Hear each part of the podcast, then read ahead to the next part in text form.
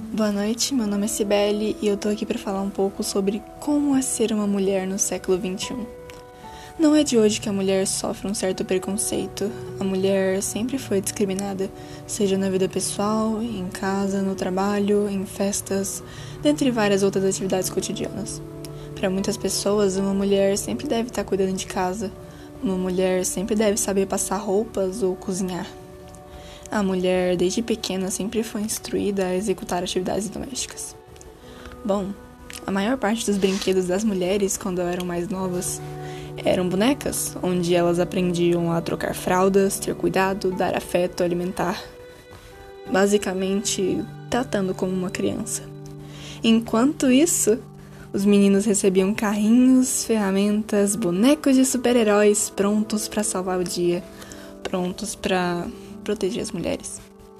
E sabe, de certo modo, não tá errado dizer que uma mulher precisa da proteção de um homem, já que uma mulher não pode sair sem estar acompanhada, porque senão ela corre o risco de ser assaltada ou até estuprada.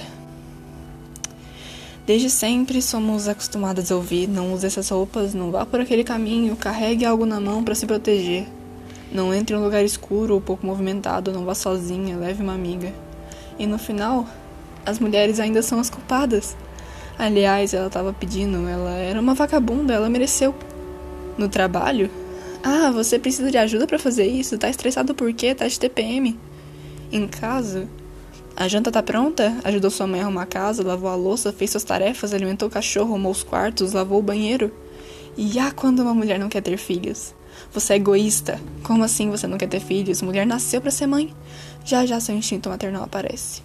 Quando diz não para um homem, não preciso nem dizer que ela vai ser xingada por todos os nomes possíveis. Quando tá na rua, assobios, ofensas, perseguições, perigo de ser atacada do nada e não conseguir se defender em nenhuma das situações. Numa festa, se aproveitam dela, drogam ela. Elas, as mulheres, são frágeis, não são? Senhoras e senhores, boa noite. Meu nome é Sibeli Hagen.